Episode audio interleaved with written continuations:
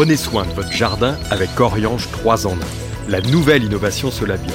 Insectes, acariens et maladies, un seul produit et c'est fini.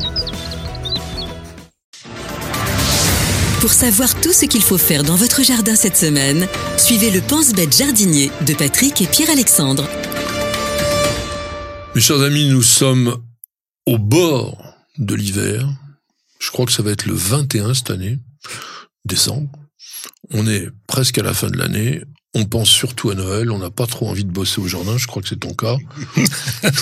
Ben moi, ma philosophie, c'est qu'au jardin, ne fait rien, en hiver, ne fait rien au jardin. Ça fait trois semaines qu'il nous dit la même chose. Il veut rien faire, mais il y a quand même une chose. Là, il est urgent maintenant de penser à acheter son sapin.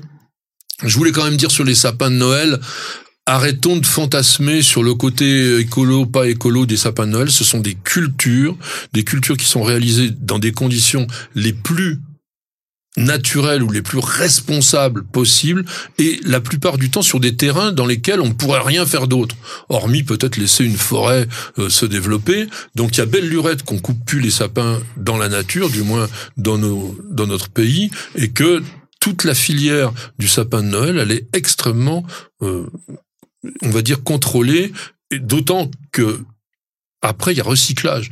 Hein, le sapin de Noël qu'on a coupé, eh bien après, il va devenir du compost. Il suffit de le broyer. Et donc, moi, je, j'ai franchement aucun, aucun scrupule à aller acheter un sapin de Noël. Oui, complètement, c'est de la culture. On va acheter des potimarrons, mais on n'achète pas de sapin de Noël. C'est la même chose. Ou des pétunias. donc il y a ça. Euh, Poissettia également, rose de Noël, cyclamen, tout ça pour faire un beau décor végétal comme nous disait Sylvie tout à l'heure, intégrer le végétal dans l'habitat et Noël est un, un moment magique pour ça. Et puis ça sent bon en plus. Le sapin? Ça Alors dépend- de moins ça en dépend- moins, Ça dépend les lesquels. Parce non, mais- aujourd'hui, on trouve de, on- euh, écoute, ça devient incroyable. C'est-à-dire que Mm. trouver un épicéa aujourd'hui dans le commerce, Compliqué. c'est aussi compliqué que de trouver un Norman il y a 20 ans. Mm. Donc euh, aujourd'hui, on est sur du Norman. Il y a d'autres espèces qui sont intéressantes dans les sapins de Noël. On avait déjà fait des chroniques là-dessus. Il y a les nobilis, par exemple, qui sont vraiment plus bleutés, qui sont un petit peu moins piquants. Enfin, vous pouvez changer euh, que le Norman. Après, il y a aussi une chose, il y a beaucoup de gens qui nous disent est-ce que je peux acheter le sapin puis le planter dans mon jardin après? Moi je dis faites surtout pas ça, ça n'a rien à voir avec un arbre de jardin. Non, pas du tout. Alors, moi, d'habiter à la montagne. Oui. Voilà. Ça, Non, ça- bien, en plus avoir un grand jardin. Et sachez aussi une truc, c'est que c'est moche.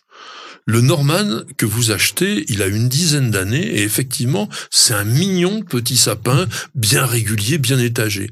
Mais plus il va vieillir, plus il va se dégarnir du bas et vous faire une espèce de grande flèche qui, dans un jardin, ça a aucun sens. on n'a pas la place. Oui, voilà, en plus, faut, on- faut un grand jardin. On n'a pas la place. Mm. Donc, il y a aussi créer des décors de Noël avec du végétal, avec des piments, avec des physalis, avec des baies euh, de, de houx, euh, de pyracantha, de calicarpa. Donc tout ça, encore une fois, ça va dans le sens de Sylvie. On va essayer d'intégrer du vivant. Alors là, on n'est pas sur du 100% vivant parce qu'on les a coupés, mais quand même d'avoir cette notion ben, de nature un petit peu dans la maison grâce aux fêtes de Noël. Moi, il y a un truc que j'aime bien faire, aussi, c'est d'utiliser des grandes plantes d'intérieur. Enfin, ce qu'on appelle les plantes d'intérieur, c'est un mot débile. Il n'y a aucune plante qui ait été née pour être une plante d'intérieur. On va dire ces plantes tropicales qu'on met dans la maison. Ah Oui, on dit plantes qu'on cultive dans la maison. Mm. Mais quand elles sont grandes, on peut en faire des décors aussi de Noël. On peut les habiller avec les mêmes ornements que l'on utilise pour Noël. Non, puis il y a tout le- la mousse des bois, tous les bulbes qui sont forcés, les petites jacinthes qui vont arriver. Alors, extraordinaire. oui. Et tout ce qui est élébores, l'avantage, c'est que les élébores, vous les mettez à l'intérieur 15 jours pendant les fêtes, et après, vous pouvez les replanter au jardin. Là, par contre, dès que vous avez un endroit ça- c'est magnifique. Ça permet de voir que l'hiver n'est pas une saison morte, même Ouais. si on- le jardinier n'y fait plus rien, mais qu'il y a énormément de choses très Enfin, sauf que le jardinier a fait beaucoup. Parce que pour avoir des élébores en fleurs en ce moment, elles ont été bien bossées. Les jacinthes, c'est encore pire. Non, mais pour ça, il faut quand même dire que notre métier de jardinier, il n'est pas simplement contemplatif. On aime la nature, etc., mais on lui donne un petit coup de main de temps en temps. Parce que les élébores, notamment, qu'on appelle roses de Noël, c'est pas des roses et ça fleurissait même pas à Noël. On arrive à le faire maintenant grâce à des hybridations qui ont été faites par les Hollandais qui ont réussi à nous trouver des plantes en plus qu'on cultive en pot. Avant, on n'arrivait même pas à les faire fleurir en pot. Et aujourd'hui, c'est vrai qu'on a un assortiment d'ellébores comme ça. Dernière petite chose aussi, c'est le moment, parce que c'est assez précoce. Si vous avez un hibiscus, alors un hibiscus Rosa sinensis, hein, ce qu'on appelle l'hibiscus tropical ou d'intérieur, on peut le retailler dès maintenant et même le, le rempoter, le faire redémarrer parce que dès les premiers beaux jours, il va recommencer à fleurir et ça c'est quand même une plante super sympa. On en avait parlé la semaine dernière, mais n'oubliez pas, on taille les arbres fruitiers à pépins en ce moment.